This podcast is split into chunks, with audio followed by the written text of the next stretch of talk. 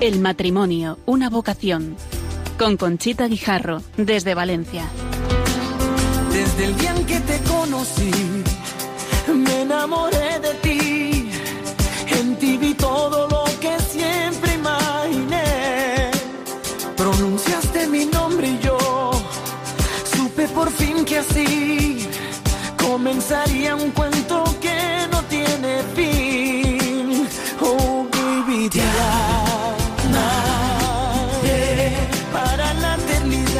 identidad.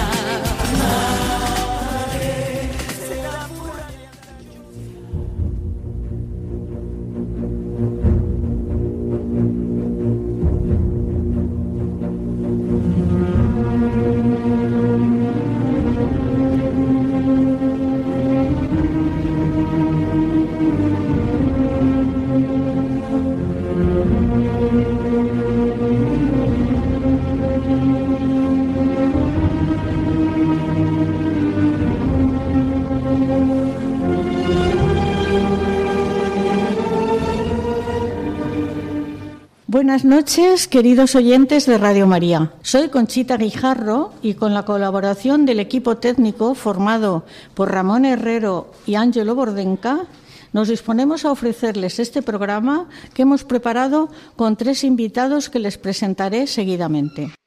Los temas que vamos a tratar son tres. Año Internacional de la Familia, Ley de Eutanasia y Proyecto de la nueva Ley del Aborto. El Año Internacional de la Familia comenzó el 19 de marzo de 2021 y el Papa Francisco convocó un año internacional al cumplirse los cinco años de la exhortación apostólica Amoris Leticia y finalizará el próximo 26 de junio en Roma, coincidiendo con el décimo Encuentro Internacional de las Familias. El Papa Francisco nos propuso los siguientes objetivos. Difundir el contenido de la exhortación apostólica Moris Leticia para hacer experimentar que el Evangelio de la familia es alegría que llena el corazón y la vida entera. Anunciar que el sacramento del matrimonio es un don y tiene en sí mismo una fuerza transformadora del amor humano.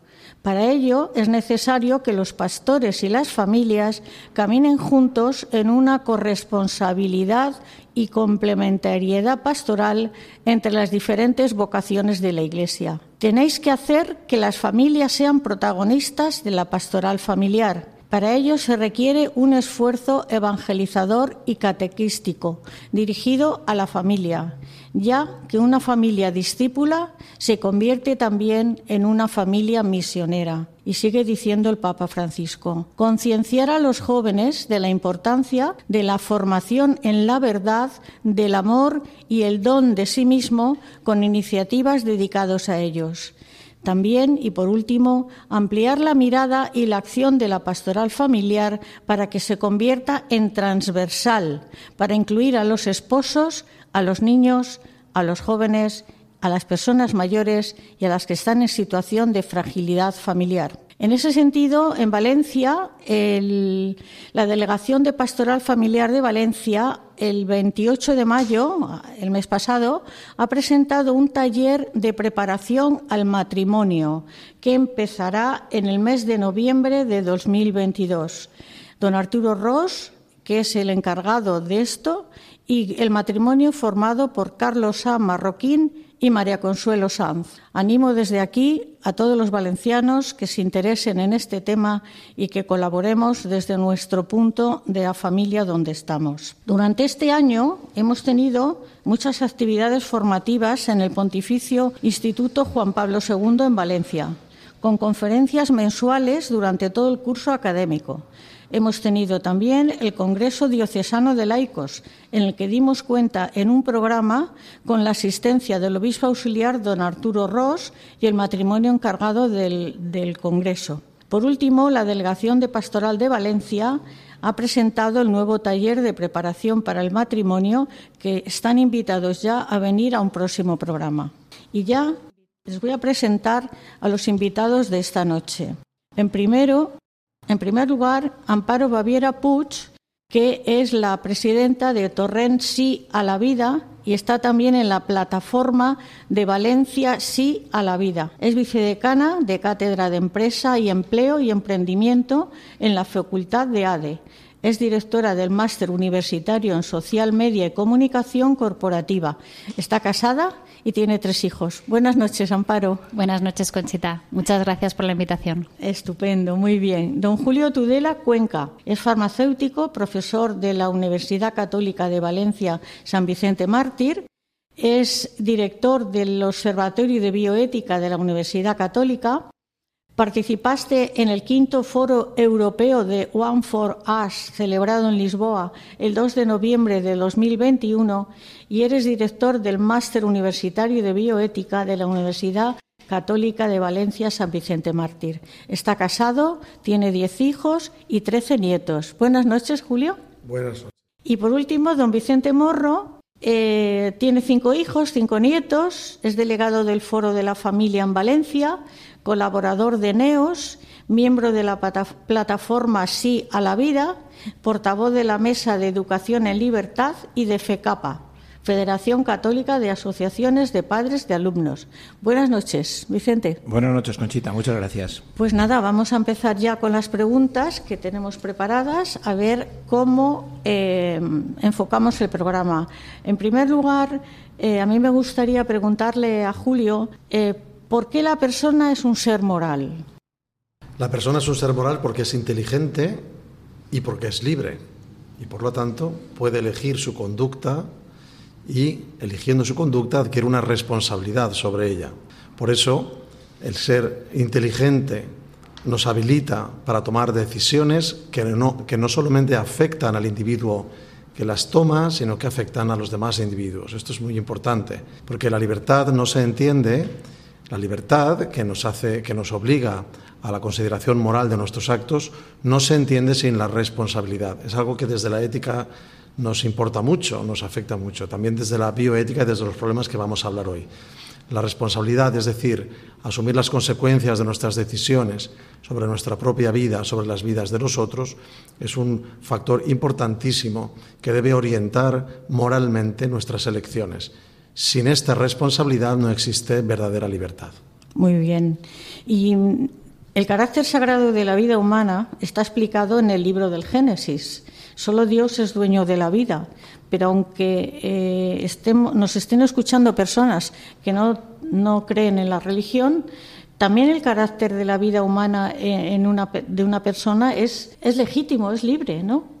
Eh, no hace falta ser creyente para reconocer el valor inalienable de la vida humana. No hay que olvidar que la Declaración Universal de los Derechos Humanos reconoce el derecho a la vida como el primero de los derechos, del cual dependen todos los demás derechos. Por lo tanto, la necesidad que tenemos de conservar la propia vida, la necesidad que tenemos de contribuir a conservar la vida de los que nos rodean, el rechazo moral que todos experimentamos cuando observamos que alguien atenta contra la vida de otro, es algo que está grabado en la naturaleza humana. Precisamente ahora se ha publicado algún artículo en el cual dicen que este, esta conducta moral que lleva a buscar el bien propio y ajeno y a rechazar el mal tiene también mucho de natural, no solamente de aprendido, sino que en la, propia naturaleza humana hemos heredado esta impronta. Nosotros por la fe sabemos que esta impronta es la imagen de Dios creador. Pero aquel que no reconoce este origen en Dios, en la creación de Dios, en esta impronta, sí que la reconoce en el proceder humano, que tiene esta tendencia natural a elegir el bien y a rechazar el mal. Por supuesto. Amparo, eh, tú eres representante de la plataforma Valencia Sí a la Vida y nos gustaría que explicaras a nuestros oyentes brevemente en qué consiste el anteproyecto de ley orgánica que modificará la ley del 3 de marzo de 2010, que está recurrida por el Partido Popular en el Tribunal Supremo y que en 12 años no ha dado respuesta.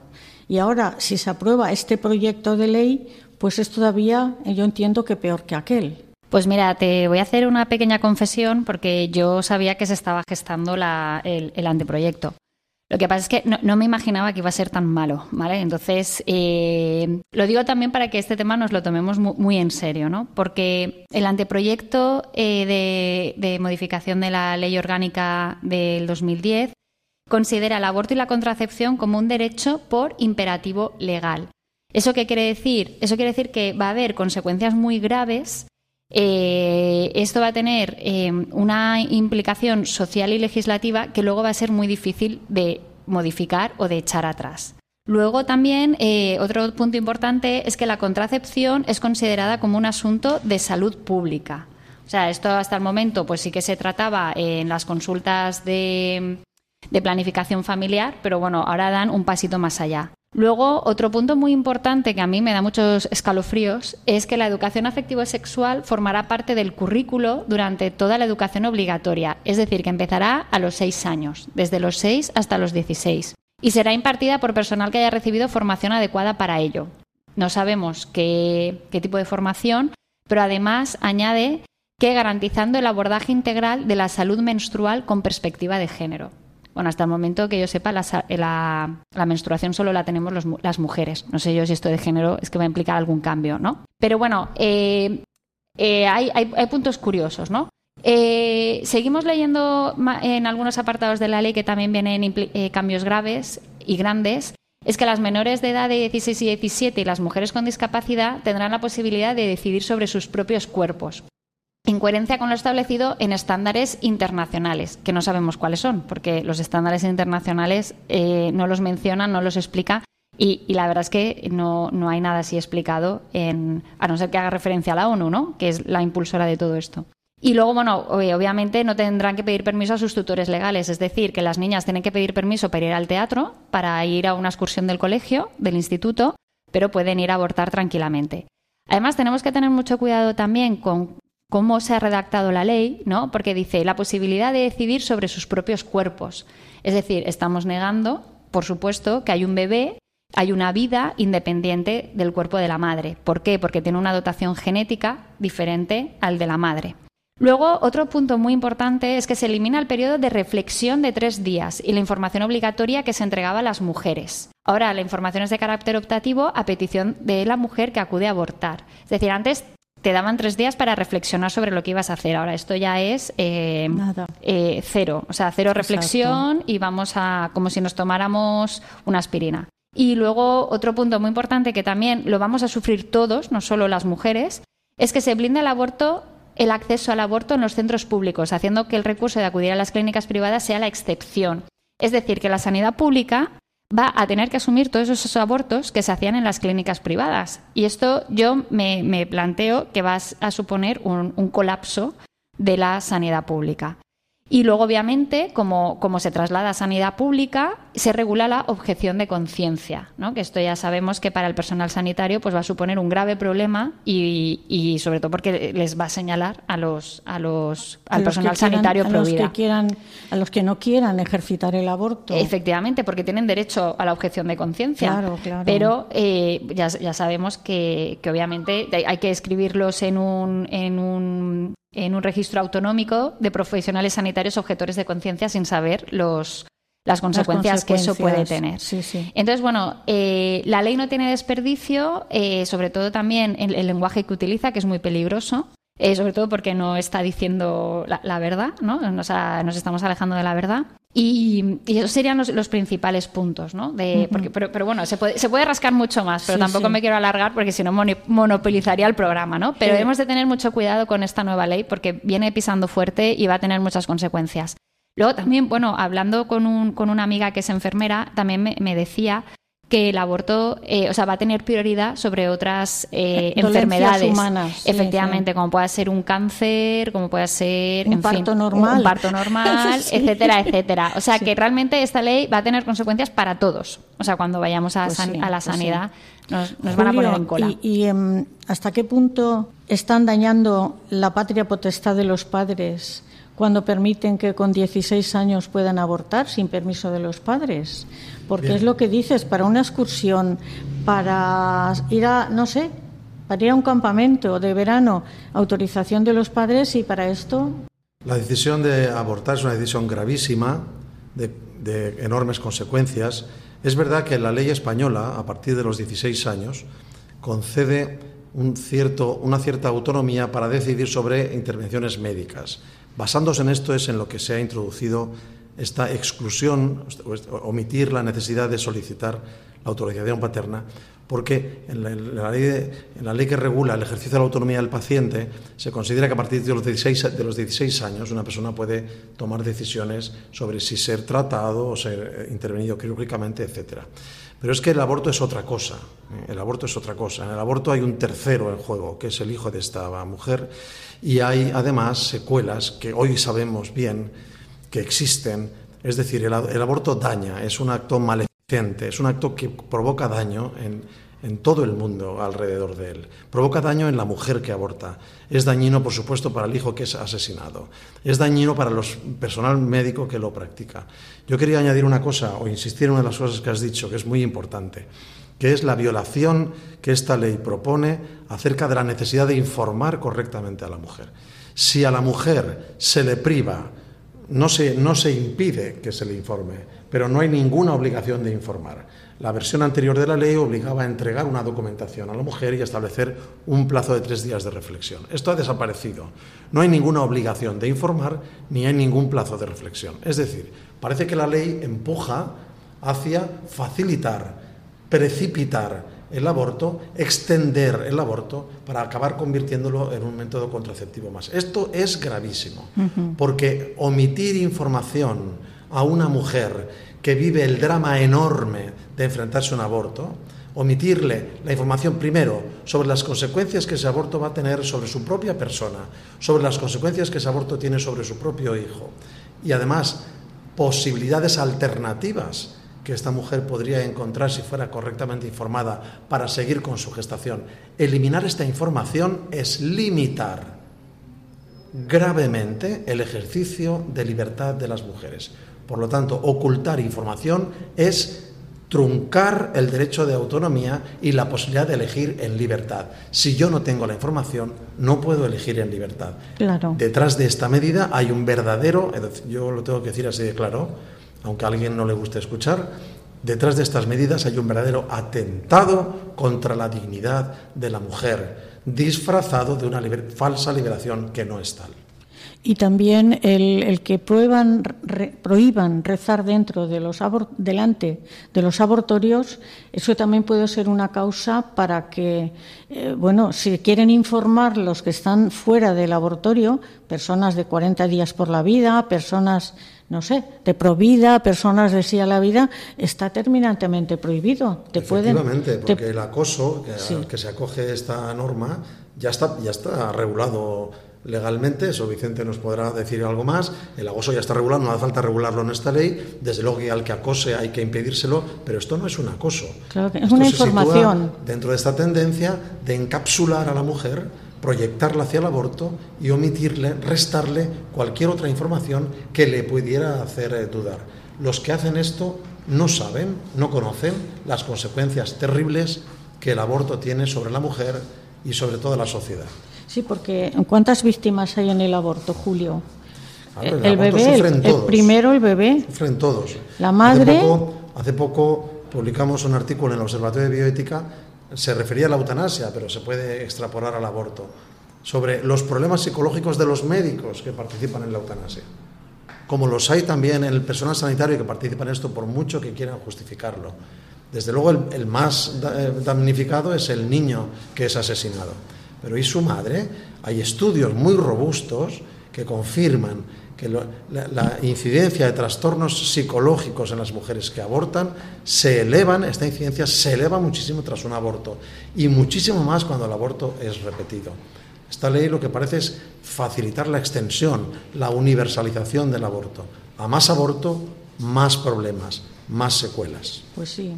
Y la verdad que estamos en una sociedad que necesita niños, porque la población española está envejeciendo y el índice de natalidad es de los más bajos de Europa. No sé lo que va a pasar dentro de 20, 25 años. Bueno, Vicente, te doy entrada a ti, por favor. Como padre de cinco hijos, ¿qué piensas tú del anteproyecto de ley sobre el aborto? Bueno, eh, como ya se ha comentado, realmente eh, supone una grave limitación de la patria potestad, limita eh, el derecho de los padres a ser informados de lo que ocurre con sus hijos o de lo que quieren hacer sus hijos, pero además también lo limita en el sentido, en todos los artículos que dedica al ámbito de la educación, están recortando el derecho constitucional y además reconocido en la Declaración Universal de Derechos Humanos y en la Carta de Derechos Fundamentales de la Unión Europea, de que los padres puedan eh, decidir eh, la educación de sus hijos conforme a sus convicciones religiosas, morales, filosóficas y pedagógicas. Es decir, no es una cuestión exclusivamente eh, religiosa o, moral, es que también filosóficamente, mm, pedagógicamente, antropológicamente, un padre puede negarse a que su hija mate al bebé que lleva dentro, porque no es una cuestión exclusivamente religiosa, lo hemos, lo hemos comentado antes ya. Decía Julián Marías, un filósofo del,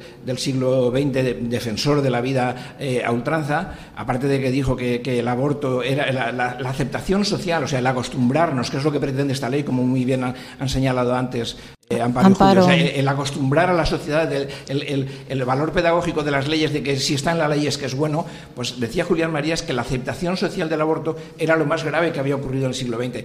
Pero además decía una cosa muy, muy curiosa, y es que decía que para defender la vida eh, mm, hacen falta exclusivamente eh, argumentos de razón, es decir, científicos, antropológicos, y que los católicos, si acaso, tenemos un par de razones más. Es decir, la vida la podemos defender, la Declaración Universal de Derechos Humanos eh, em, defiende el derecho a la vida, eh, niega la posibilidad de los tratos inhumanos, degradantes, de la tortura, tal. O sea, esto es una cuestión de, mera, de mera humanidad, de mera naturaleza. Y aparte los católicos tenemos un par de razones más. ¿no? Entonces, eh, esta ley pretende que los padres no podamos educar los padres, los abuelos, los, profesores también a sus alumnos, no podamos educar a, nuestros hijos en unas convicciones, eh, convicciones firmes que tenemos, ya sean de tipo religioso, moral, filosófico. Entonces, eh, claro, que limita la capacidad de decisión y de elección de las familias, porque aboca a, la sociedad al aborto. O sea, eh, además, en este caso, como muy bien ha señalado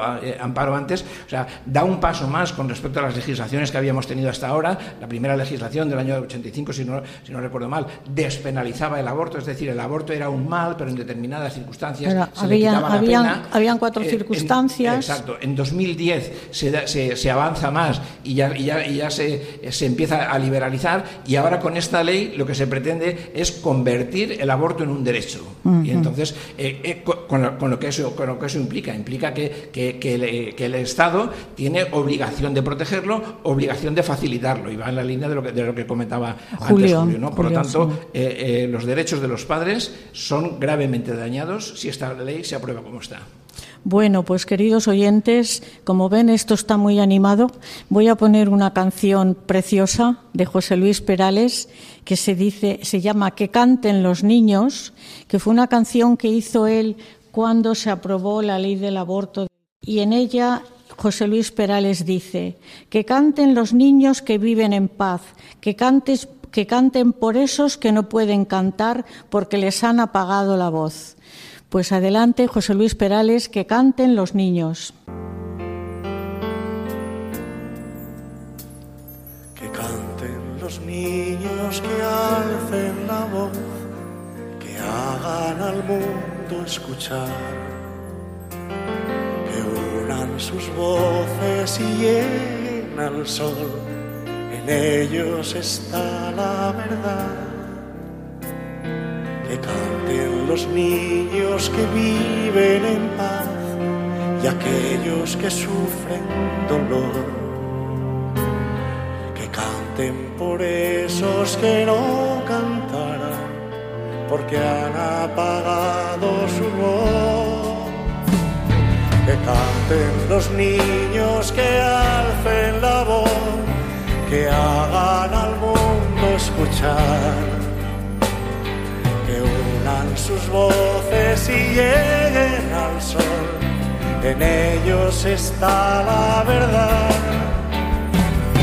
Que canten los niños que viven en paz y aquellos que sufren dolor.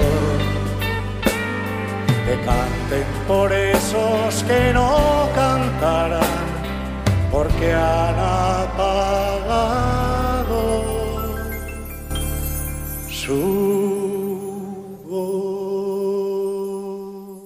Espero que les haya gustado la canción y seguimos con las entrevistas a los tres invitados, don Julio Togdela, Amparo Baviera y Vicente Morro.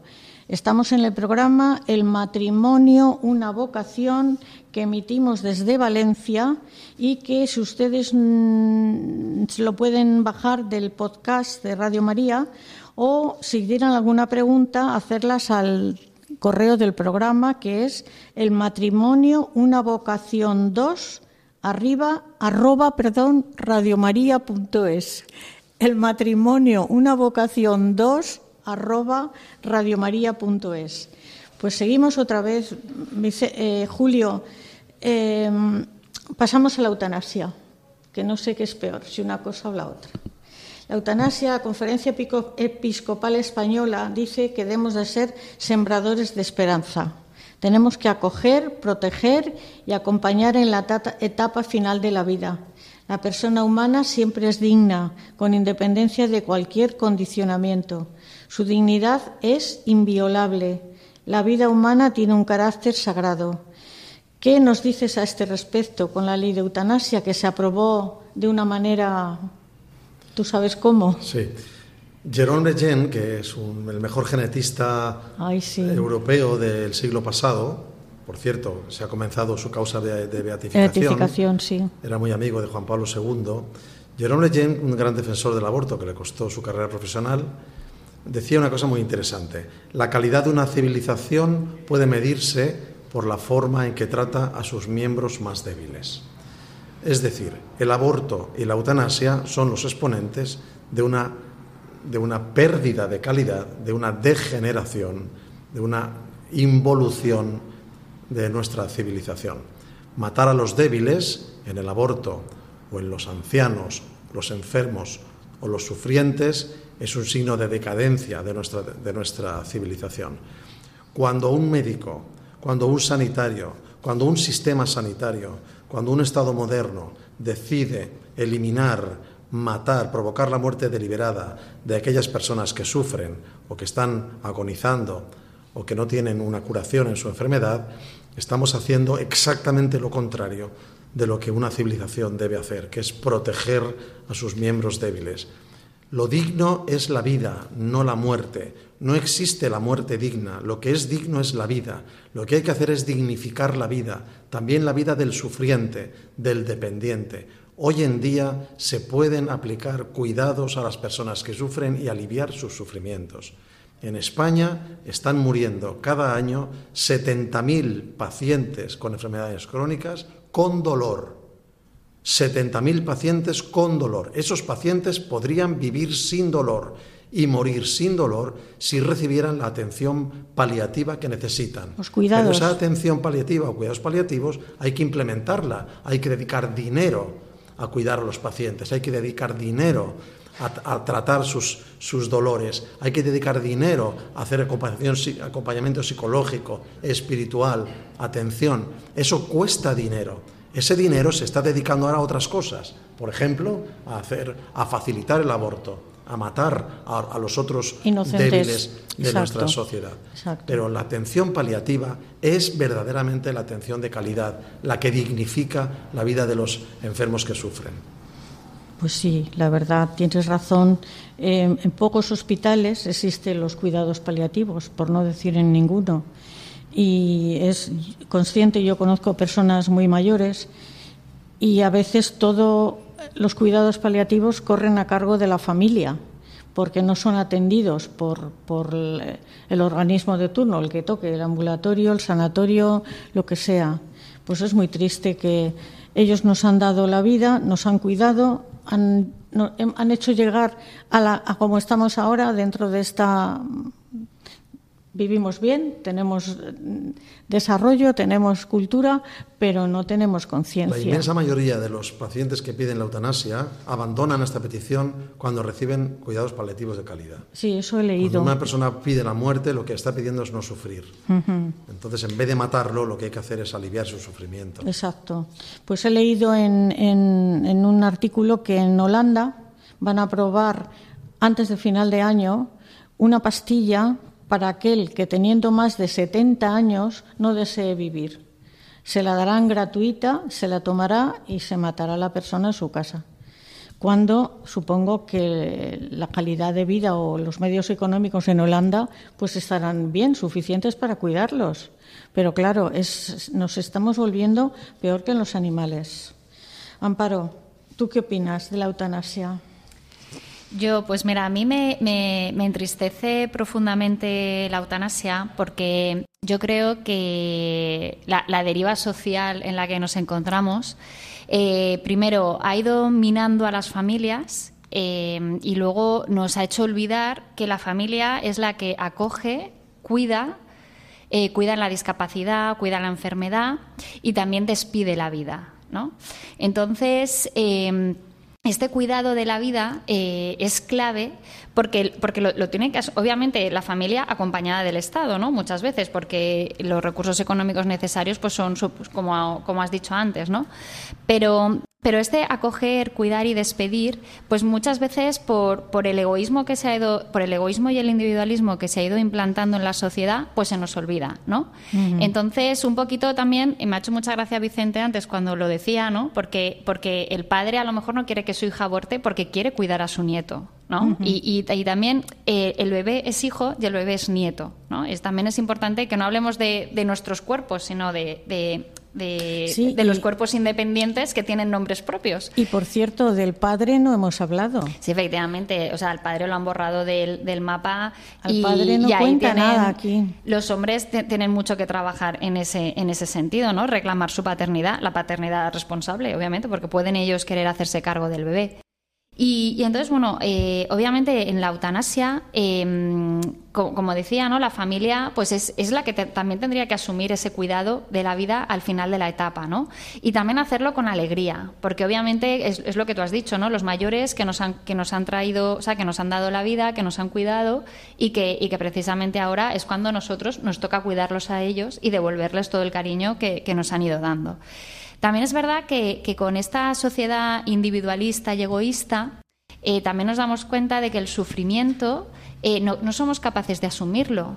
Somos una sociedad consumista, hedonista, y entonces buscamos el placer por encima de todo y cuando nos toca sufrir, porque la vida es sufrimiento, es decir, la vida es sufrimiento, hay que decirlo con mayúsculas, porque en la vida se sufre por muchos motivos, pues claro, ¿no? Cuando viene una enfermedad, una discapacidad, pues no somos capaces de entenderlo y entonces viene ideal la pastillita esa que, has comentado, la inyección, para yo evadirme de todo ¿no? Y, despedirme de este mundo, también porque hemos eliminado la trascendencia. Claro, que eso también es, es muy, es, es, muy importante. A, los jóvenes ya no, o sea, nos hemos convertido en personas de usar y tirar, con la contracepción en auge a la que vamos a enfrentarnos gracias a esta ley. Eh, eh, olvidamos el respeto hacia la otra persona y que no es una persona de usar y tirar y que le debo un respeto, tanto eh, fuera, del lecho como en el lecho, ¿no? O sea, porque al fin y al cabo lo que también a lo que nos estamos enfrentando es a una a una desvirtuación del amor, del matrimonio y de la familia. Sí, sí, lo que nos ha dicho el Papa que he leído antes en el editorial, demostrar que el matrimonio es un don y una gracia que tenemos que, dar fruto con él, no al contrario, no, no, matar a la criatura que viene de camino o a los padres que te han criado. Claro, pero claro, si todo eso no, lo cuidamos, o sea, si entendemos que somos personas de usar y tirar, que perfectamente eh, podemos acostarnos y abortar sin consecuencias, ¿no? Si eso es lo que nos van a vender, con tu cuerpo eres libre y puedes hacer lo que quieras, pues obviamente eso va a tener unas consecuencias muy negativas para el matrimonio y para la familia, porque y esto me, da mucha pena porque luego cuando hablas con los jóvenes, tú, tú les dices, ¿tú quieres que alguien te quiera y te cuide para toda la vida?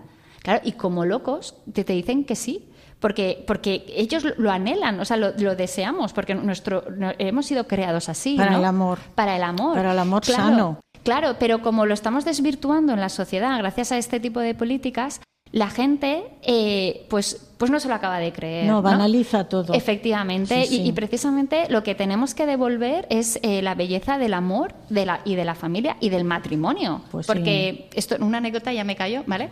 Porque, eh, bueno, yo, yo, bueno, yo doy em, empresa, ¿no? Y entonces hay empresas en las que sí que escriben, ¿no? Como un código de conducta, ¿no? Y entonces yo les digo a los alumnos, bueno, pero vosotros de qué nos fiáis más, de la empresa que no escribe el código de conducta o de la o de la que sí. Hombre, de la que escribe el código. Digo, bueno, pues el matrimonio es igual. ¿De quién te fías más? ¿Del chico que te dice te quiero y no te da el anillo o del que te quiero y te da el anillo? Ahora, pues obviamente todos te pueden tomar el pelo, pero el de que te da el anillo te ofrece un compromiso que el otro no te lo está dando, ¿no? Entonces es como la empresa. no sé, me quedan así mirando un poco raro, pero, pero, pero sí, pero al final es así, ¿no? O sea, es, es, es el, el, compromiso y con todo esto eh, estamos desvirtuando. Pues el, con este tipo de políticas estamos desvirtuando muchísimas Vicente, cosas. Tú me decías que, que por qué se banaliza el valor y la dignidad de la vida humana. A ver, eh, el, problema de estas Mm, políticas y de estas leyes eh, antihumanas es que una vez entras en ellas eh, no puedes parar. O sea, es una pendiente deslizante, ¿no?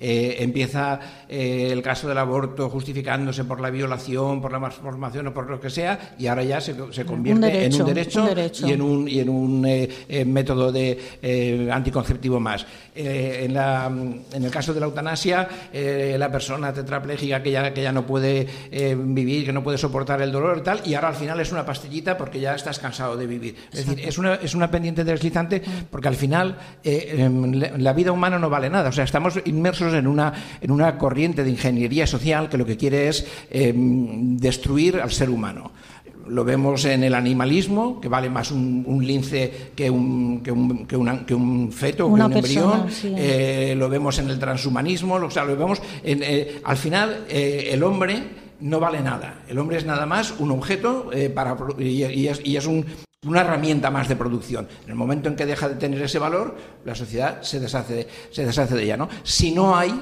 si no hay una eh, consideración mayor. La trascendencia, como decía antes Amparo, eh, una referencia eh, a, que, a, que, la vida es un don y por lo tanto tú no puedes disponer de ella, o simplemente una, una, una, creencia, aunque no, aunque no sea religiosa, de que todos los hombres merecemos respeto y dignidad, ¿no? que hay muchas distintas religiones y distintos planteamientos ideológicos y políticos que sí que lo respetan. Pero en el momento en que entras en, esta, en, estas, en, estas, leyes antihumanas, evidentemente se banaliza absolutamente el valor de la vida. O sea, ya, ya nada vale, ya nada, nada sirve. Y para eso, eh, la herramienta que utilizan para convencer a la gente es la mentira.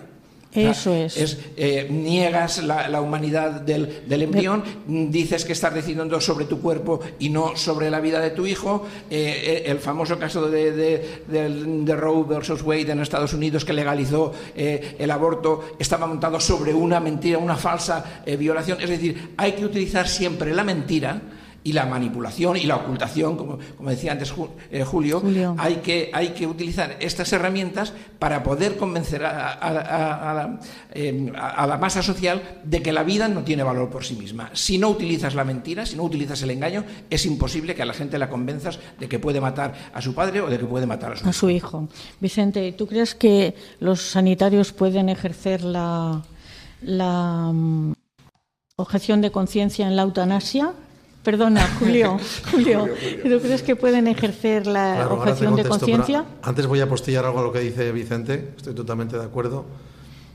La, la, frase vidas indignas de ser vividas, que es una frase muy manida hoy para justificar la eutanasia de aquellos que sufren, de aquellos dependientes, es una frase utilizada por la Alemania nazi oh. cuando instituyó en los años 30 la solución que ellos empezaron a hacer la solución final pero a ellos le llamaban, ellos, ellos le llamaban el, el, el, proyecto, un proyecto que consistía en empezar a utilizar gases para exterminar a los enfermos, a los discapacitados, a los enfermos mentales. Esto que ellos institucionalmente empezaron a promover en la Alemania nazi previa a la guerra fue lo que después exportaron como solución final a los campos de exterminio para los judíos. Esta expresión vidas indignas de ser vividas, que lo sepan nuestros oyentes, es una expresión nazi que ellos tomaron de un autor previo de un libro que se escribió a finales del siglo XIX vida indigna de ser Esto es nazi, ¿eh? en primer lugar. Segundo lugar, en Bélgica, atentos al dato, que llevan todo este siglo de eutanasia, porque aprobaron la eutanasia a principios de este siglo, en Bélgica más de la mitad de las eutanasias que se aplican a pacientes de más de 80 años, más de la mitad no han sido pedidas por ellos. Son eutanasias involuntarias. Muchos ancianos que viven en residencias de ancianos en Holanda se están yendo a vivir a Alemania porque temen ser eutanasiados sin su consentimiento. Sin, preguntarles. Es decir, al final estas leyes homicidas, la ley del aborto y la ley de la eutanasia son leyes homicidas, estas leyes homicidas se autoalimentan y lo que van a hacer es limpiar, entre comillas, la sociedad de todos aquellos miembros débiles que le suponen una carga y un gasto. Esto es así. Bueno, pues yo no quiero acabar el programa con esta pena y les voy a poner una canción que canta Plácido Domingo y que está en base de, de unas poesías que hizo Juan Pablo II cuando era papa y en concreto vamos a poner la canción que se llama La libertad y en esta poesía, nuestro Papa dice, la libertad es conquista, que nunca cederá, no será siempre tuya, no se puede siempre, es igual, lo sabes, una batalla sin fin que acaba día a día se convierte en ti. Les dejo con Plácido Domingo.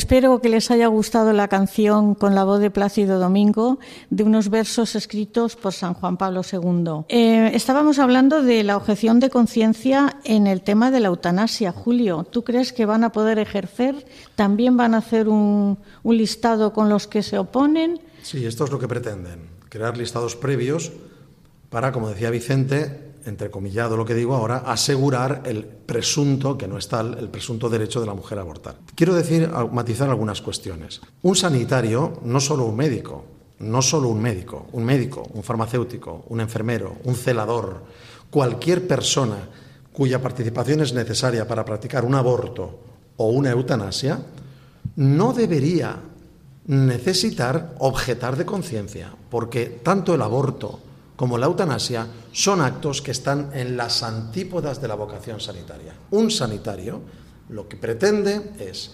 contribuir a preservar, mejorar, restituir la salud del enfermo, prevenir, etc. Matar al paciente es exactamente lo contrario de lo que un médico, un farmacéutico, un, eh, enfermero o cualquier persona involucrada en la sanidad tiene que hacer. Por lo tanto, no haría falta que un sanitario necesitara objetar para hacer algo que no es su cometido. No solamente que no es su cometido, que es lo contrario de su cometido. Por eso nosotros hablamos de la objeción de ciencia. Oiga, un médico no mata, un médico evita el dolor, evita el sufrimiento, trata de curar. Cuando no puede curar, acompaña, alivia los síntomas, pero nunca mata a su paciente. Esa es la primera cosa. Por lo tanto, que ahora nos digan el juramento hipocrático que está en el espíritu de la medicina, lo primero que dice es nunca actuarás contra, contra tus pacientes. Que ahora nos digan que hay que manifestarse e inscribirse en un listado para no hacer lo contrario de lo que mi vocación me lleva a hacer, que es luchar por la vida de mis pacientes, es una cosa totalmente absurda. Y esto lo hemos escrito en nuestro observatorio. Lo que habría que crear son listados de médicos que abortan y listados de médicos que practican eutanasias. ¿Por qué? Porque los pacientes deberían de saber a priori que el médico al que acuden puede curarlos o matarlos. matarlos. Y yo me pensaría mucho acudir a un profesional de la sanidad que entre sus funciones ha decidido incorporar la de matar a sus pacientes. Muy bien, Julio.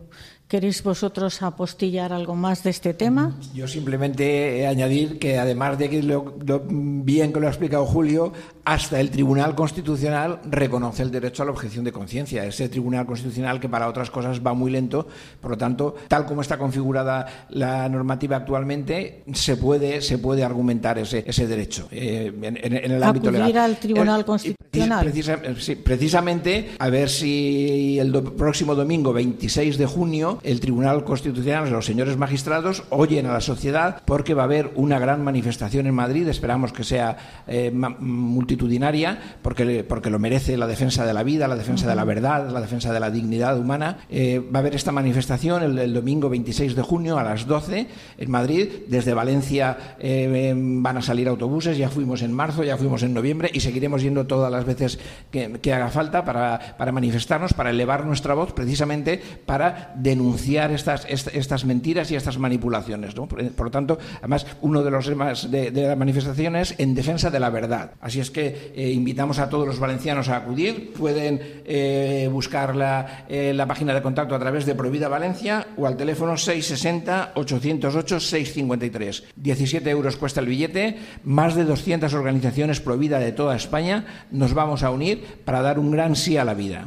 Pues sí, ¿me, repites el número de teléfono? Sí, 660 18 No, no, 808 808 653 653 En cualquier caso, Provida Valencia eh, aparece y si no, pues eh, cualquiera de las páginas de las organizaciones convocantes, NEOS... Eh, sí, Torrencia a la Vida, por ejemplo, que es Amparo. ¿eh? Y bueno, y de toda España, tienen que acudir personas de toda España. Cientos de miles, tenemos que ser cientos, de, miles de miles defendiendo la vida. Allí con el color verde. No podemos ser 20, tenemos que ser cientos de miles de ciudadanos. Exacto. Yo de todos modos dejaré este número de teléfono, lo vuelvo a repetir, por si ustedes no les había dado tiempo de coger el bolígrafo, 660 808 653. Y lo, lo, daré también a, la centralita de Radio María y me pueden preguntar a mi correo electrónico del programa lo que deseen sobre lo que han escuchado. ¿eh? Mi correo es el matrimonio, una vocación 2 arroba radiomaria.es. Y ya llegamos al final del programa y nos vamos a despedir. Al que tengo más cerca de mí, que es Julio Tudela, te doy las gracias por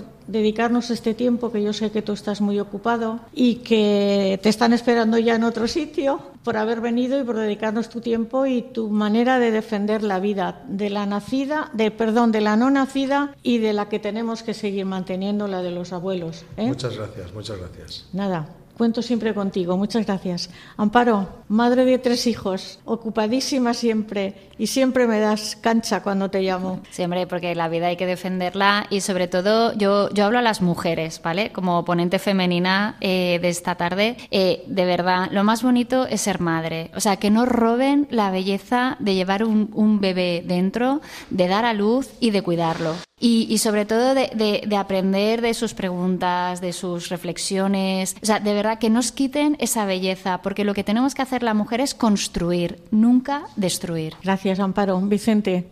Muchas gracias, que también sé que estás muy ocupado, pero siempre acudes. gracias a vosotros porque no hay nada mejor que hablar de la vida, hablar bien de las cosas buenas. Exacto, y borrar todas las mentiras que nos quieren vender. ¿Eh? Pues queridos oyentes, ya hemos terminado el programa y ahora, como siempre, voy a rezar una oración, en concreto la que ha elaborado el Papa Francisco sobre el Año Internacional de la Familia. Padre Santo, estamos aquí ante ti para alabarte y agradecerte el don de la familia.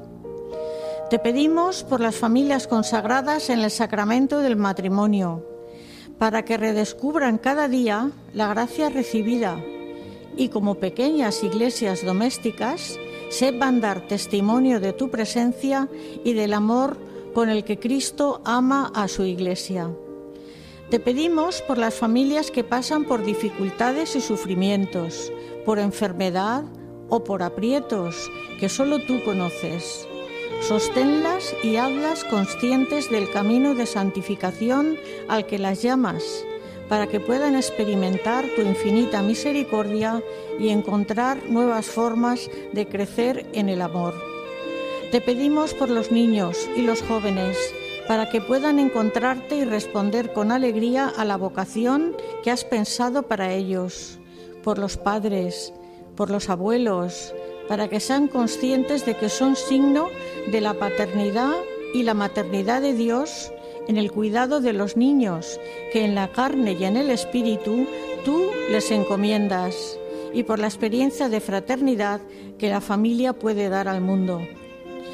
Señor, haz que cada familia pueda vivir su propia vocación a la santidad en la Iglesia, como una llamada a ser protagonista de la evangelización al servicio de la vida y de la paz, en comunión con los sacerdotes y con todo estado de vida.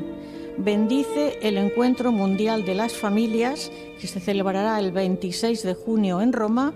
Amén.